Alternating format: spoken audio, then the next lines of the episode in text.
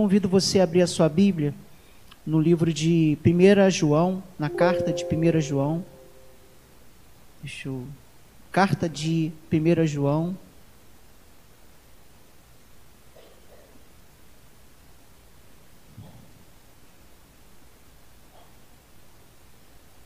Eu creio que Deus já tem falado. Pega minha Bíblia, Laura, por favor. Traz aqui. Eu creio que Deus já tem falado aos nossos corações nessa noite. Amém? Amém, irmãos? Quem achou, diga amém. Então vamos lá. 1 João, capítulo 4. A carta de 1 João é, de certa forma, uma aplicação pastoral do Evangelho de João. E o que significa isso? No Evangelho de João, o evangelista, aquele que andou com Jesus, aquele que era parte da musiquinha, Pedro, Tiago e no barquinho, no mar da Galileia, aquele que estava com Jesus no Getsemane, foi pedido para que eles vigiassem com Jesus, Pedro, Tiago e João, aqueles que viram a transfiguração no monte, aqueles que participaram de coisas mais íntimas do que os outros discípulos. João ele tem uma participação fundamental na construção do que hoje nós entendemos ser Jesus. Alguns dizem que o apóstolo Paulo foi o principal teólogo do, do Novo Testamento, e eu concordo com isso. Mas João é o principal teólogo sobre Jesus. Porque o Evangelho de Mateus fala sobre a perspectiva da tradição judaica. O Evangelho de Lucas que é o início, que é dar continuidade no Evangelho de Atos, no Evangelho de Atos, no livro de Atos, é escrito de uma forma mais jornalística, histórica, poderíamos até dizer assim. E o Evangelho de Marcos é um é o início, né? Foi o primeiro evangelho a ser escrito. Esses três evangelhos, chamados de sinóticos, são os evangelhos que, que trazem a, a construção do personagem histórico, cultural, teológico, não de Jesus. Mas é o João que vai construir o Jesus teológico. A partir dos milagres e a partir de algumas chaves. Dentre elas, a principal é que Jesus é o amor de Deus revelado. E aí o resumo de toda a Bíblia, Bíblia se encontra justamente no Evangelho de João, 3, versículo 16. Porque Deus amou o mundo de tal maneira que que Deus fez? Deu seu único filho primogênito para que todo aquele que nele crer não pereça, mas tenha vida eterna. Então Deus amou, Deus deu para que todo aquele que crê não pereça e tenha vida eterna. Esse é o resumo da Bíblia. E, no e do Evangelho para a carta, ou as cartas, e aqui a gente está na primeira carta de João, é uma aplicação pastoral. Digamos assim, o evangelista ele vai esmiuçar esse amor na prática. É como se fosse a aplicação daquilo que foi escrito no Evangelho. E qual é a aplicação? Como é que funciona isso de amar? O que, que é amar? E por que, que eu vou falar sobre isso nessa noite? Porque nós vamos iniciar, eu creio dessa forma, Deus tem colocado no meu coração para a igreja, da gente trabalhar sobre o tema da memória da esperança. Nós vamos viver esse ano buscando restaurar em nossa memória a esperança. E essa esperança não é uma esperança firmada e fincada em expectativas humanas, mas é a esperança na fé e no amor. E hoje a gente vai falar: onde eu posso buscar esperança? No amor. E é sobre isso que a gente vai falar nessa noite. A nossa esperança está em que Deus nos amou. Amém? E por isso nós vivemos em uma espera mas ao mesmo tempo essa espera é uma atitude em função do que eu estou esperando, a revelação soberana e plena do amor de Deus em mim, em nós e na igreja. Essa é a minha esperança. que a igreja viva o amor, que eu viva o amor e que nós possamos dessa forma vivenciar esse amor. É isso que eu espero. Eu espero que a igreja viva o amor. Eu espero que eu viva o amor. Essa é a minha esperança. E é sobre essa esperança que nós vamos estar falando hoje. Na semana que vem, se assim Deus permitir, vamos estar falando sobre a esperança em função da fé. Mas hoje vamos falar sobre a, esperança, a memória da esperança em função do amor. Trazendo à memória o que nos dá esperança no amor de Deus. Então vamos lá o texto.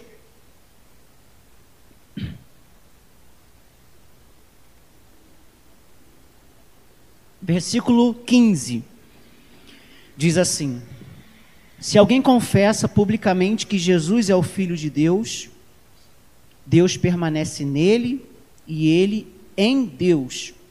Assim conhecemos o amor de Deus, o amor que Deus tem para nós e confiamos nesse amor, porque Deus é o quê? O que, que Deus é? Então, Deus é amor. Todo aquele que permanece no amor, permanece também em Deus e Deus nele.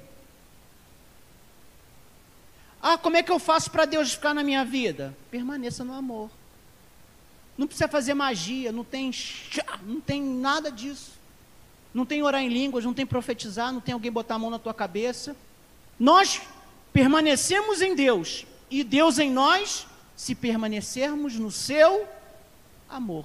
Entende? Dá para perceber como que é uma aplicação pastoral do João 4. João 3, versículo, 3, versículo 16. É uma aplicação do, do amor que Jesus mostrou lá e que João escreveu no Evangelho aqui. Para a igreja, para nós. Igreja, como é que eu vivo o amor? Permanecendo em Deus. Igreja, como é que Deus permanece em nós? Permanecendo no amor. Tá, mas vamos lá, vamos mais para frente. Tem mais coisa aí. 17. Dessa forma, o amor está sendo o quê? Aperfeiçoado no mundo, na televisão, na cultura, na moralidade, na religião. Aonde que o amor é aperfeiçoado? Onde? Em nós. Em nós. Depois a gente volta aqui. Então, o amor permanece e o amor é aperfeiçoado. Grava isso. O amor permanece e o amor é aperfeiçoado. Nós permanecemos no amor e por isso somos aperfeiçoados nesse amor. Versículo 18. E aí vem a parte fundamental do, da carta de João, capítulo 4. Nós, é, 18, no amor, que, que não existe no amor? No amor não há o que? Temor ou medo. Pelo contrário, o perfeito amor expulsa o medo, porque o medo supõe castigo. Aquele que tem medo não está aperfeiçoado em amor. Então, o que, que João está falando aqui? Não tem aquela coisa que antigamente os pais eram respeitados. Na verdade, os pais eram temidos também, por causa do medo. E não há nada de errado em se temer. Em se temer, porque o temor, às vezes, é a porta que se abre para o respeito. Só que o temor pelo temor, não há aperfeiçoamento, porque o temor vai manter a pessoa obediente, por quê? Por causa do medo. E por isso que João está falando: olha, o verdadeiro amor pega o medo e lança fora, porque você não vai mais obedecer a Deus porque você tem medo do inferno, ou medo do castigo, ou medo de perder a bênção, ou medo de perder o ministério, ou medo de perder alguma coisa que Deus te deu. Você vai obedecer a Deus por causa do amor e não por causa do medo. E aí por isso que João está falando que o verdadeiro amor, o que, que ele faz? Pega o medo e fala assim: medo do castigo, medo de perder, medo de ser, medo de conquistar, medo de viver em função daquilo que Deus tem. Não precisamos mais do medo. é um aperfeiçoamento. Então vamos voltar aqui. O amor é algo que permanece, o amor é algo que é aperfeiçoado. E no aperfeiçoamento do amor, o medo não é mais necessário. E aí vamos lá. Aquele que tem medo não está aperfeiçoado em amor. Se você tem medo do inferno, cuidado, porque provavelmente você ainda está precisando de um aperfeiçoamento. Tem gente que tem medo do inferno, tem gente que tem medo do curupira. Eu brinquei com a André, a gente viu essa série que está passando no Netflix do Cidade Perdida, Cidade não sei o que lá, Invisível, que fala sobre as lendas é, do folclore brasileiro. É um filme, meio, é uma série meio difícil, assim, pelo menos para nós evangélicos ver, mas é muito interessante porque fala dos, dos do, das lendas, do curupira, do saci, da cuca, da sereia, que eu esqueci o nome, Iara, a Laura conhece. Ah, e também não tem o Boitatá, não. Vai ter, deve ter na segunda temporada. Não, na série não tem Boitatá. A Boitatá é aquela cobra. Eu demorei um tempão para descobrir que o Boitatá era uma cobra. A do Boitatá é uma cobra. Mas assim, tem gente que tem medo. Tem gente que fala assim: eu não vou entrar naquela mata ali porque ali tem um curupira. Tem gente que fala que já viu curupira. Realmente, quando a gente anda em algumas trilhas aí, a gente vê uns negócios estranhos mesmo. Não tem nada de curupira, não. É um vento, é um pássaro, é um calango gigante daqueles lagartos grandes que anda assim.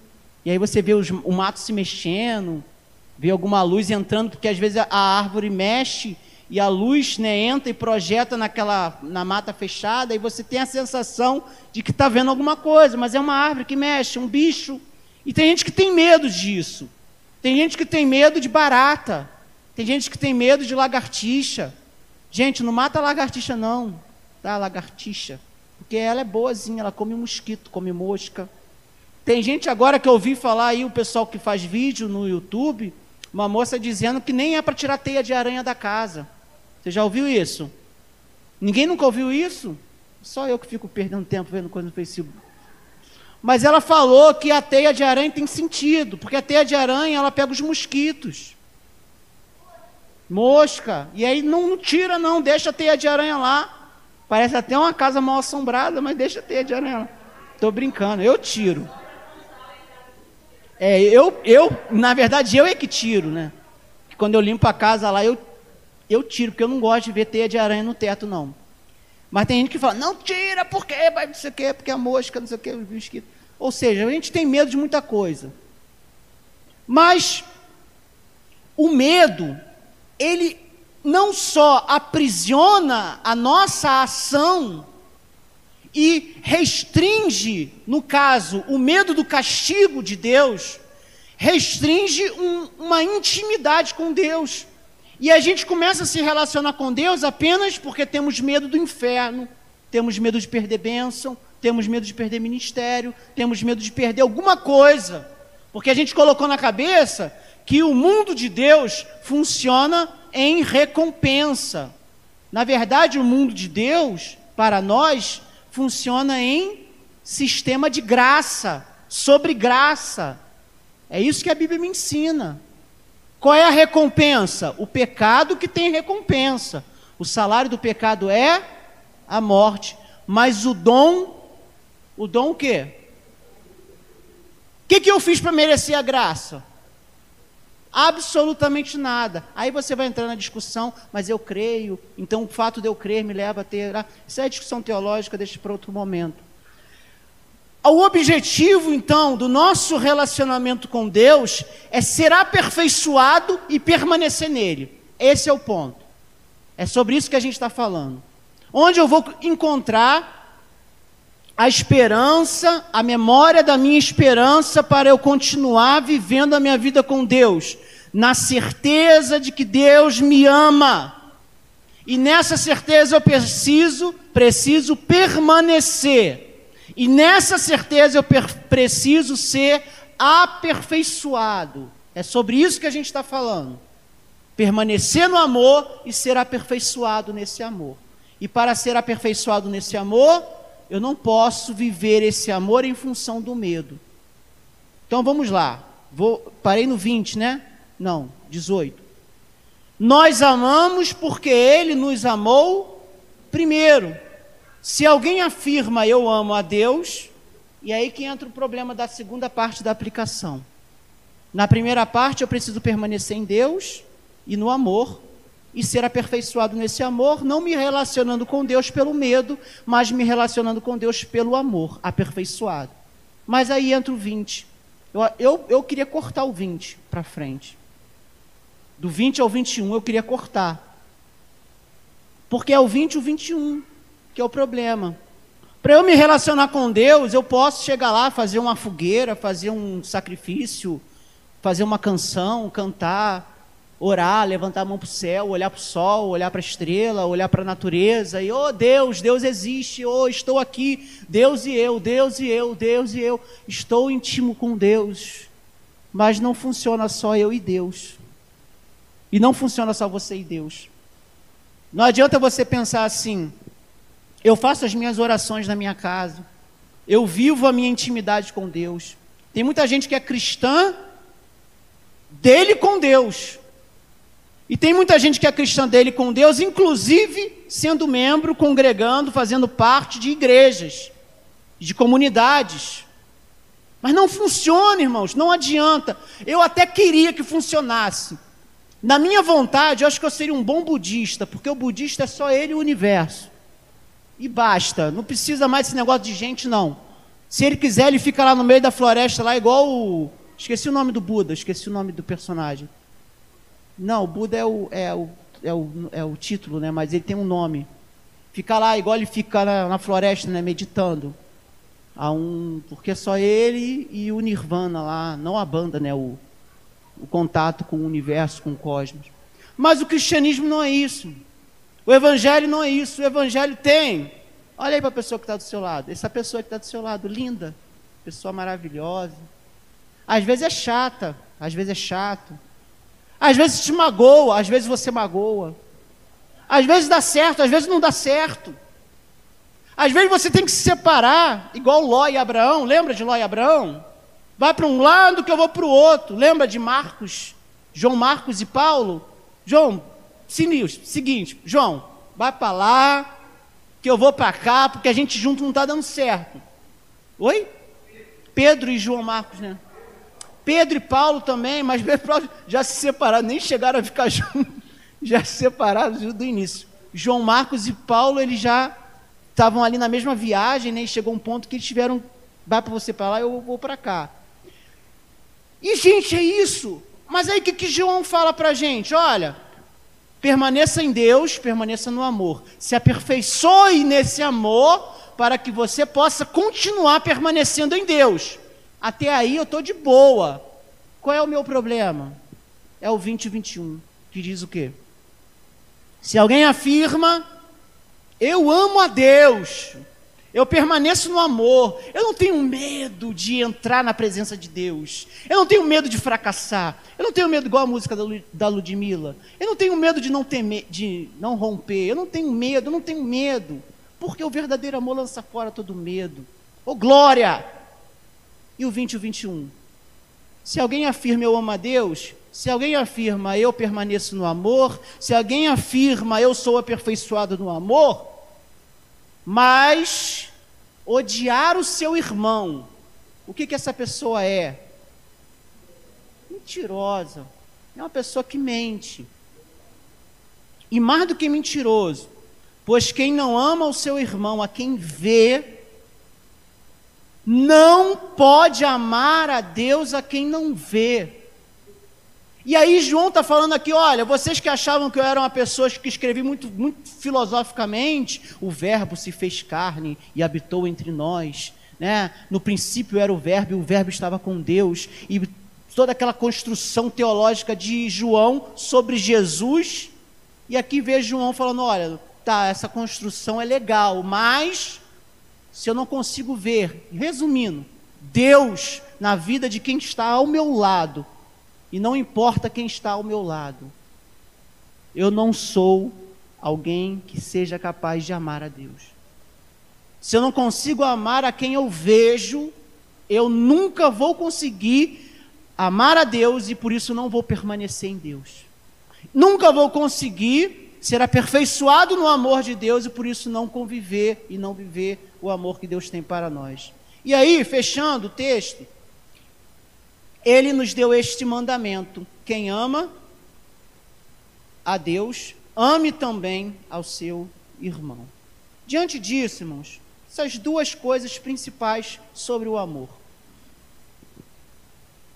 A gente tem a, a, a ideia de que amar é uma atitude em função de um gosto. Então eu só amo aquilo que eu gosto. Não. Olha o que é o amor de acordo com João. Para amar é preciso permanecer. Versículo 16: Todo aquele que permanece no amor, permanece também em Deus. Amar é permanecer, é ficar. Amar é estar presente. Só que existem outras maneiras da gente estar presente. Quando você gosta, você quer estar perto, não é verdade? Eu gosto de quê? Eu gosto da Andréia. Eu acho que eu fiquei dois dias sem ver a Andréia. Três dias. Uma vez que eu fui para Grumari, Gruçaí, Gruçaí. Lá em Campos, no Sesc Gruçaí, que foi um congresso. Foi a única vez que eu fiquei dois ou três dias sem vê-la. De, de 2020, 2004, que a gente casou, né? Até hoje, foi a única vez, dois dias. Eu fico orando pelo pastor André lá da segunda de Austin, porque ele só vê a esposa pela internet. Que a esposa dele está fazendo medicina em Buenos Aires. É uma situação muito difícil. Você não está perto de quem você gosta. Mas o amor, ele é muito mais do que estar perto. Vamos lembrar da parábola do filho pródigo? O que, que o filho pródigo fez? Pai, me dá tudo que eu tenho, porque está na lei, está escrito, eu preciso, eu posso pedir o que eu tenho, direito, e você é obrigado a me dar. E o pai fez o quê? Deu o que era direito da herança. E o que, que o filho fez? Foi embora. Deixou de estar com o pai. O pai deixou de amá-lo porque o filho foi embora? O pai foi atrás do filho? Na parábola que Jesus conta, o pai não vai atrás do filho. O pai ficou na sua casa, tomando conta das suas ações. Mas a porta estava sempre aberta para o filho voltar. Entende o que é o amor? Às vezes o amor não é estar perto. Às vezes o amor é deixar ir. Às vezes o amor é você engolir, porque quem ama não impõe. Quem ama não pressiona. Quem ama não coloca medo. Por isso João fala: que além de permanecer, e permanecer do amor não quer dizer necessariamente a presença física, de proximidade física com as pessoas ou com aquilo que nós que é o alvo do nosso amor, mas permanecer no amor significa entender que existe uma realidade entre as pessoas, entre nós e Deus, que independe até mesmo de estar perto. Por isso, Deus não deixou de amar Jesus quando Jesus disse: Deus meu, Deus meu, por que me abandonaste? Você lembra dessa história na cruz? Que Jesus gritou: Eli, Eli, lama sabachthani? Por que Deus me abandonou? Imagine Jesus falando isso para o seu pai. Deus deixou de amá-lo? Não, irmãos. Tem gente que vai falar, não, o pecado da humanidade, todo o peso, todo, sei o quê. O pecado de todo mundo não é capaz de diminuir o amor de Deus para nós, para conosco. Pelo contrário. Naquele momento ali foi necessário Jesus se sentir abandonado, desamparado. E aí sim, por causa do peso do pecado. Então, entenda, irmãos, Amar não quer dizer que nós estaremos grudados um no outro por toda a eternidade. Amar é muito mais do que estar junto fisicamente, mas é um relacionamento que permanece, ainda que os universos todos nos distanciem. Amém? E é isso que Deus tem por nós. Tinha uma canção antiga que eu acho que era o Marcos Góes que cantava, que dizia isso. Corta todo o universo a adoração do povo do Senhor. Eu ficava com isso na cabeça quando eu cantava essa música. Eu falei, nossa, eu fico pensando, né? tipo assim, um objeto viajando na velocidade da luz, cortando todo o universo, até chegar lá onde Deus está, lá no seu trono. Sabe essa coisa da distância? Deus está lá longe. E teve uma vez num, na escola, um aluno do segundo ano, ele fez um desenho. A professora pediu para eles fazerem um desenho, né? De alguma coisa que eles gostassem. E aí alguns fizeram um desenho de Deus e da pessoa, né? E teve um aluno que fez o desenho de Deus do lado e teve um, um, uma criança que era evangélica que fez o desenho dele na terra e Deus no céu. E eu fiquei com aquilo na cabeça, gente, se a nossa ideia de Deus é o Deus que está lá longe. Até essa música fala disso, o Deus que está lá do outro lado do universo. Ainda que Deus esteja do outro lado do universo, o amor dele está derramado sobre nós. Amém? Isso, irmãos, é uma realidade.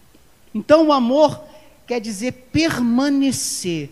É, é uma atitude de permanecer na, na, no amor, que é o que nos conecta com o alvo do nosso amor, e porque também somos alvo do amor de Deus, estamos conectados, ainda que haja um distanciamento por causa do pecado, das nossas atitudes, da nossa ação que desagrada a Deus, ainda que haja uma separação entre o pecador e Deus, Deus continua amando o mundo de tal maneira que deu o seu único filho. Isso nós não podemos perder. Deus ama, sim, e por isso ele permanece agindo para nos alcançar. E é nessa atitude, é nessa realidade que somos aperfeiçoados. O versículo 17 fala sobre isso. Ser aperfeiçoado no amor. Esse aperfeiçoamento é a, a, a, o relacionamento sendo construído. E quando eu aceitei Jesus, eu lembro, eu tinha oito anos, e o pastor cantava aquela música, O com cega eu andei, perdido vaguei, e ali eu, eu entendi que eu precisava, com oito anos, né? Eu vou confessar aos irmãos que eu aceitei Jesus porque eu tinha medo de ir para o inferno. Mas hoje eu entendo que o meu relacionamento com Deus não é por causa do medo do inferno. Porque o verdadeiro amor, sendo aperfeiçoado, pega o medo e diz: Eu não preciso mais do medo. Eu não preciso mais sentir medo. Sabe quando a gente cresce? E quando a gente é criança, a gente tem medo do pai brigar, do pai bater, do pai dar castigo, disciplinar. Lembra das disciplinas do pai e da mãe que deu em você? Você teve? Surra, alguns levaram surra, né, de vara. Hoje não se faz tanto assim. É, existem outras estratégias de você conversar, de você disciplinar. Mas quando a gente cresce, a gente chega perto do pai e da mãe da gente. Você ainda tem medo do pai e da mãe de você te dar uma surra? Você que já é adulto? Tem. Tem, na, tem Stephanie? Teu pai te dá uma surra ainda? Não tem mais não, né? Vera, está merecendo? Não, né? Não. Então, por quê? A gente já cresceu. Não cabe mais, né? Uma pessoa. Alguns merecem. Alguns adultos merecem uma surra aí de cipó, de vara, de. Mas quando a gente cresce, a gente fica na conversa, no diálogo. E é isso que acontece também com a gente com Deus. Ou deveria acontecer. Uma palavra só de Deus basta para a gente pensar.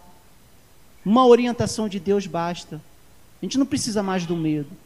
E é sobre isso, irmãos, que a gente precisa entender que por que tem faltado esperança nas nossas vidas? Porque a gente tem buscado esperança em outros lugares, em ideologias, em religiosidade, em uma mudança de cultura, porque nós estamos limitando o nosso relacionamento com Deus a um relacionamento baseado no medo, porque não fomos aperfeiçoados nesse amor.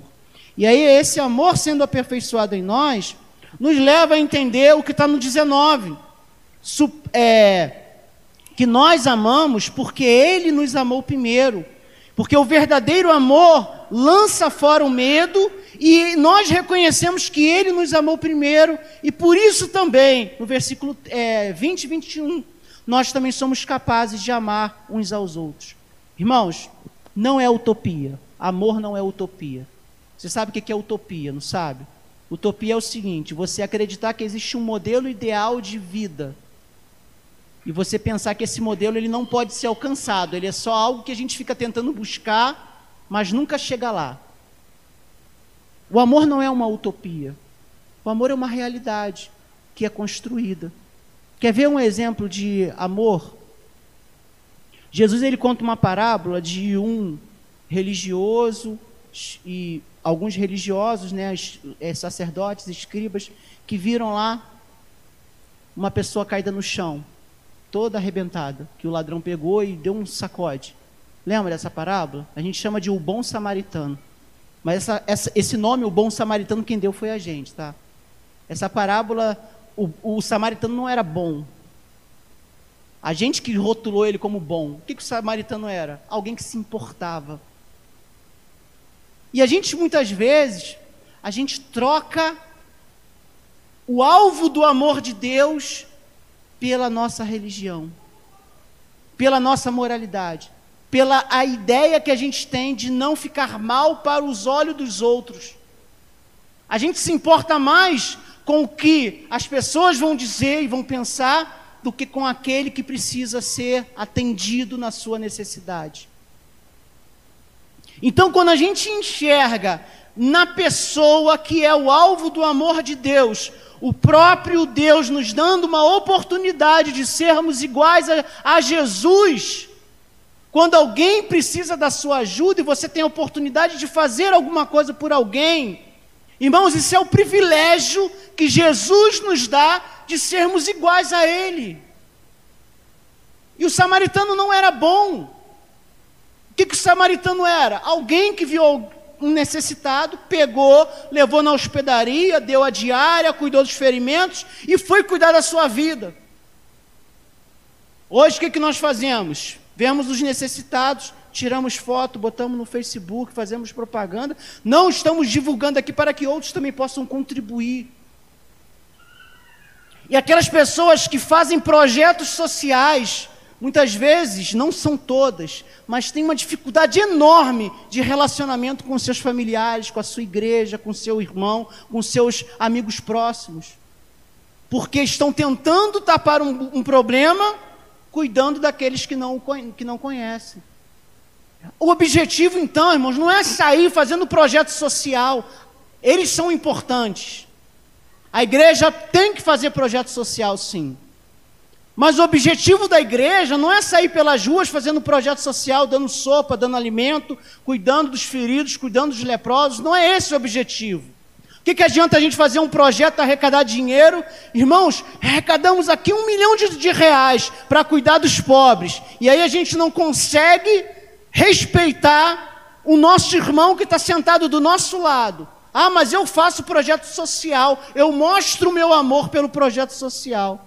Será que mostra o seu amor?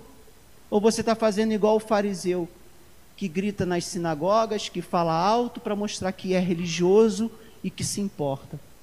O samaritano botou no jornal que ele cuidou da pessoa na rua. O que, que ele fez? Você sabe o nome dele? Nem sabe.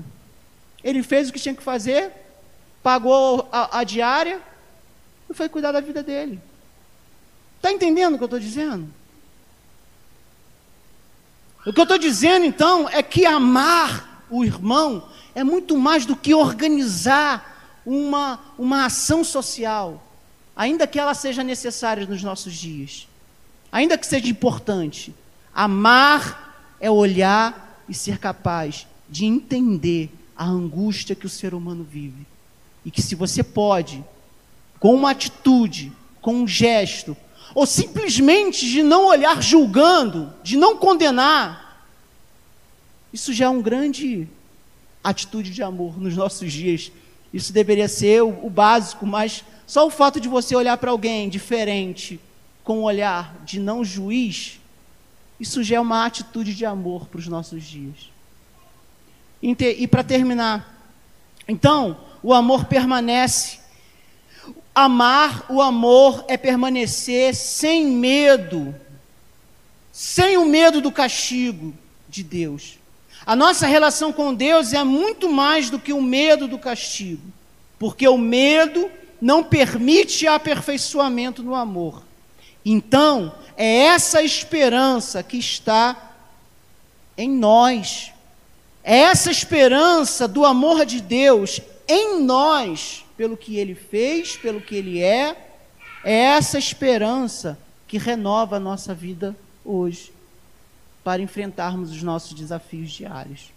O que, que eu estou dizendo, irmãos? A gente se acostumou muito com o negócio da magia. Eu estou falando muito sobre isso. Porque parece que a igreja hoje é aquele negócio da magia.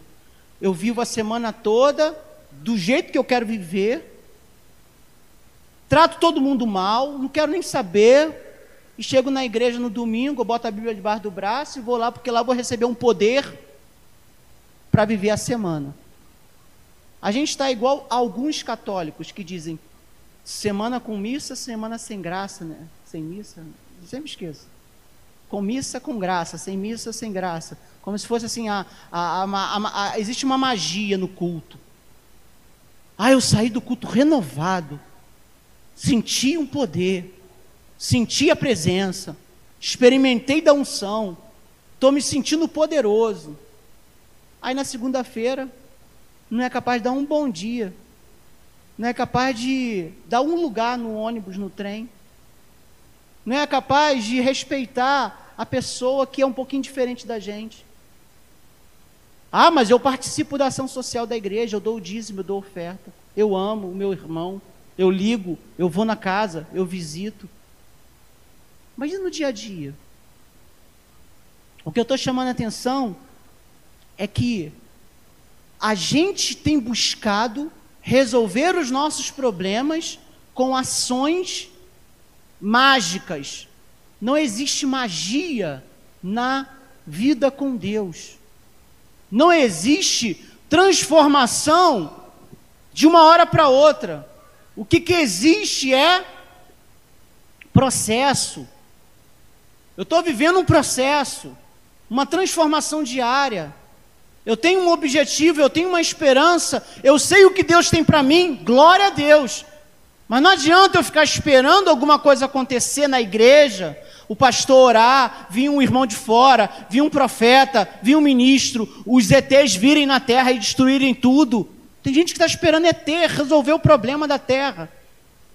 E a gente está vendo aí as pessoas morrendo todos os dias, mil morrem, mil e duzentos, mil e cem, estão morrendo. E a gente não está nem ligando para isso. Está cuidando da nossa vida, cada um fazendo o seu, cada um se importando com o que é seu. A gente está vendo aí a, fome voltando. A gente está vendo que as pessoas estão sem comida dentro de casa. E a gente, igreja, está tendo que resolver problemas, sabe? De. Sabe? Gente que já está na igreja há 300 anos. Igual a André hoje de manhã falou, 500 anos. A André falou que tem 500 anos que ela está na igreja. A gente vê as pessoas na igreja já há tanto tempo que já eram para ser adultas na fé?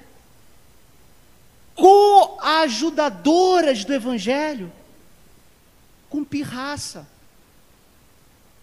sabe? Esperando alguma coisa acontecer para agir, esperando alguém botar a mão e dizer faz, esperando alguém e a necessidade está gritando do lado. A gente vai para a igreja no domingo e a gente quer ouvir uma palavra que o pastor tem para a gente, porque eu pago o pastor para ele dar uma palavra que eu quero ouvir. E o pastor, pelo menos eu tenho falado, leia a Bíblia, ore, leia a Bíblia e ore. Se eu não leio a Bíblia na segunda, na terça, na quarta, na quinta, na sexta, no sábado, vai chegar no domingo, não tem magia. Não vai mudar nada. Você pode vir aqui, alguém fazer um showzinho, porque acontece, né? fala isso, fala aquilo, eu vejo isso, eu vejo aquilo, roda para cá, roda para cá, eu profetizo e você, oh, oh Deus, oh Pai, oh Papai gostoso, oh que coisa boa, e sai. E na segunda não lê a Bíblia, não ora, na terça não lê a Bíblia, não ora, na quarta não lê a Bíblia, não ora, e vai voltar no domingo que vem, esperando alguma coisa. E a gente está aqui, irmãos, pelo menos eu vejo os pastores sofrendo. Alguns pastores têm conversado comigo, a gente tem conversado, tem compartilhado. As pessoas não querem saber de Bíblia, as pessoas não querem saber de oração, as pessoas querem saber de bênção, as pessoas querem saber de alguma coisa que mude. O que, que vai mudar, irmãos? O que vai mudar é 70 anos o povo passou no, na Babilônia. Foram 70 anos. Foram 400 anos como escravo no Egito.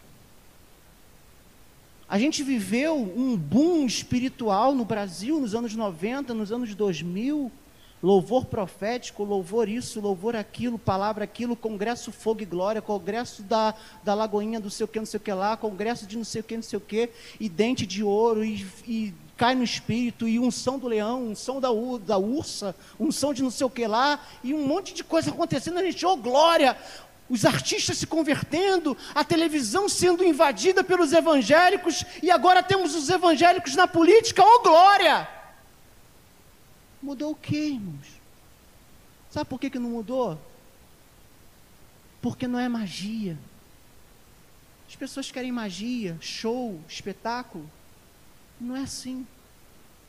É isso aqui, ó. Quem está disposto a dizer não, a tomar a cruz e seguir? Quem está disposto? Quem enxergou a cruz e viu que aquele lugar ali era meu e Jesus tomou o meu lugar. E me deu uma oportunidade de ser como Ele. Então, quando alguém precisa e eu tenho a, a, a oportunidade de ajudar, e não faço, estou pecando.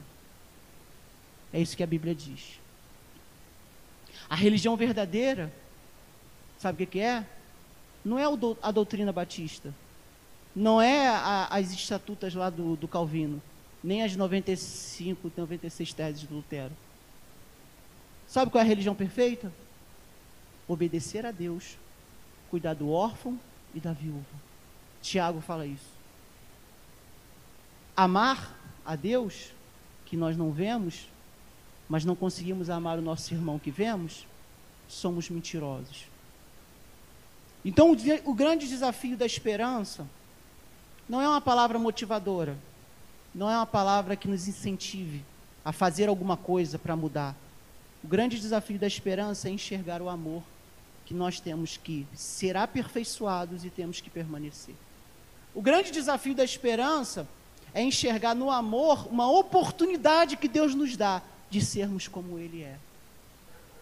De não ser altivo, de não ter usurpação, ser igual a Deus, mas esvaziar, tomar a forma de servo, ser obediente até a morte e morte de cruz. Sem isso, tudo que você imaginar que é esperança, cura da, da, do corona, milagre, bênção, porta de emprego, ministério, é, igreja cheia, igreja bonita. Tudo isso é, é perfumaria, tudo isso é aparência. Sem amor, é símbolo, é, é, é sino que não soa, que não tem nada. Porque o amor é tudo. E quem permanece no amor, permanece em Deus e Deus nele. E é aperfeiçoado nesse amor e sendo aperfeiçoado nesse amor, enxerga esperança, onde só se vê morte, ossos secos, e se profetiza sobre os ossos e, e, e, e, os mortos que recuperem a vida. A esperança então está no amor e não naquilo que eu quero ver. Amém? Vamos ficar de pé, que Deus possa nos abençoar e que Tenha um ano de esperança, traga à memória aquilo que te traz esperança, o amor de Deus, e permaneça nesse amor. Seja aperfeiçoado nesse amor e viva esse amor com o próximo.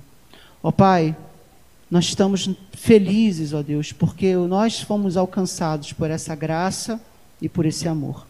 E diante desse amor, nós somos convidados a permanecer nele e a sermos aperfeiçoados nesse amor. E por isso, olhar o nosso irmão e se aproximar, e além das palavras, ajudar, chegar bem mais perto, e sem escolher, fazer o que é certo. Essa é a nossa busca, Senhor, de enxergar a nossa esperança, aquilo que nos dá esperança, na tua fidelidade, no teu amor, nas tuas misericórdias que se renovam a cada dia. Fortaleça-nos, ó Pai, nessa caminhada, porque às vezes é difícil para os nossos olhos humanos às vezes nós esperamos as coisas acontecerem ao nosso redor e não nos não vivemos a convicção do teu amor para conosco. Por isso precisamos a cada dia sermos aperfeiçoados através da palavra, através da oração e através da, do viver em congregação, do viver como igreja. Nos mostra, Senhor, esse caminho de amor. Toma nas tuas mãos, ó Pai, a nossa igreja, abençoa-nos é, e fortaleça-nos em cada momento desse tempo difícil que temos passado. Nos leve em paz para os nossos lares, que o amor de Deus, o Pai, a graça salvadora de Jesus Cristo, as doces consolações do Espírito Santo sejam derramados sobre cada vida, sobre todo o povo de Deus espalhado na face da terra, desde hoje por todo sempre. Amém.